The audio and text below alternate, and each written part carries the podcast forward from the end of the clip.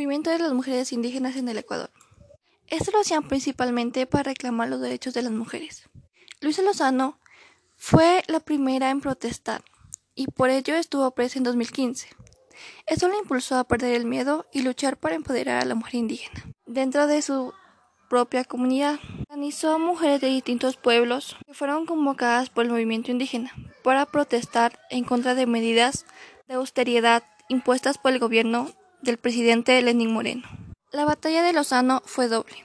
No solo tuvo que enfrentarse a la eliminación de los subsidios para sus empobrecidas economías, sino que también tuvo que luchar para abrirse un espacio dentro del movimiento indígena que está liderado por hombres. Hemos tenido que pelear fuerte, porque lamentablemente el patriarcado está sembrado en nuestros compañeros, dijo Lozano, dirigente de las mujeres dentro de la Confederación de Nacionalidades Indígenas del Ecuador, CONAIE.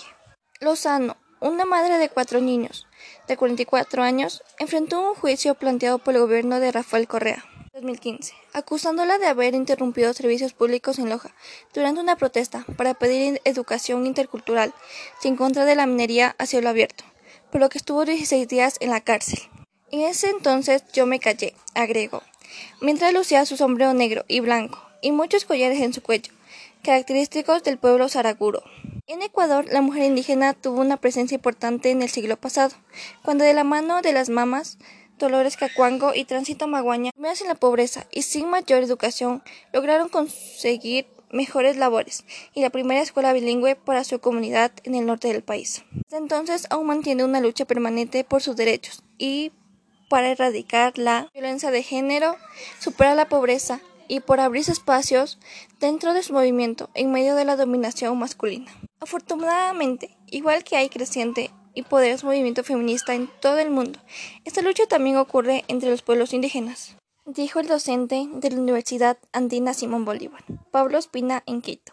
Es un cambio cultural que deberá hacerse y procesarse en el marco de los valores y búsqueda de las propias civilizaciones indígenas, agregó.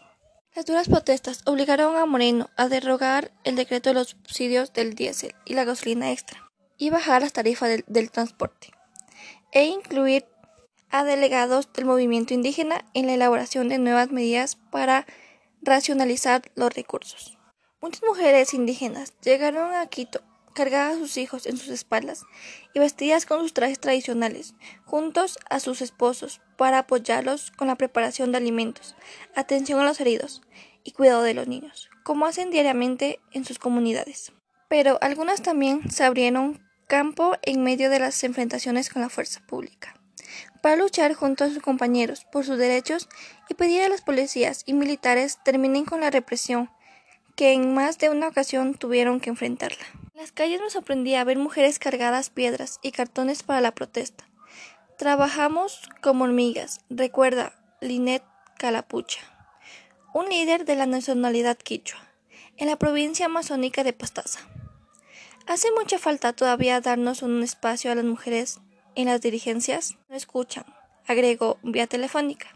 Pues regresó junto a otras compañeras de lucha a su comunidad en la selva amazónica para encontrarse con sus tres hijos. Mientras se redactan las nuevas medidas, Lozano dice que seguirá apoyando a sus compañeras para erradicar la violencia, impulsar el trabajo colectivo femenino y seguir soñando sueño es ese, impulsar que las mujeres sigan, las mujeres se posicionen y las mujeres de hecho deben ser presidentes de la CONAIE, porque capacidad tenemos todos, incluyo. Gracias.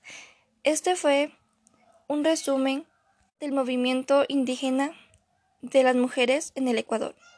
Brittany Mena, décimo D, de la Unidad Educativa Municipal Calderón. Gracias por su atención.